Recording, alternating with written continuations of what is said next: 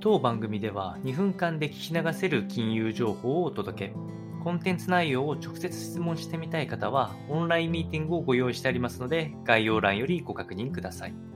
本日のテーマは、日銀の ETF 買い入れ額っていうのが、2022年は過去最低ペースになってきたという話について、えー、触れていきまして、え2022年12月の26日現在で、えー、年間で6309億円の ETF を日銀が買い入れを行っておりますが、こちらは、えー、最低であった2012年の6397億円を下回って推移しております。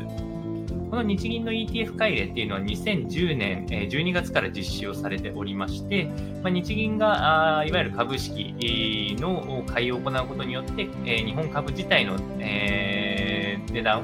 をそこを支え、えー、下支えしているっていう一面があったんですけれども、えーと、今回の話ではあのまあ、重要になるのが日銀の買い入れの方法なんですけど、大体、えー、市場監修が決まっていて、えー、日経平均が前場で下がっていたら、相場の頭で買い直すっていう形で支えていたというものがありましたが、まあ、あの今年に限って言えば、あのっぱり値下がりするタイミングはあったと思いますが、買い入れ額は減少させていって、やっぱり、えー、日銀の金融政策緩和の方向っていうのを少し緩めていくっていうのは、まあ、この中でも顕著かなというふうに思います。えー、2020年、21年と違って株高じゃないっていうところがまさにポイントですね。今後はまあその ETF の保有の仕方、まあ、売却はないとは思うんですけれども、売却への検討っていうのがどんどん進んで、え報道出てくるかと思いますので、参考にお届けをいたしました。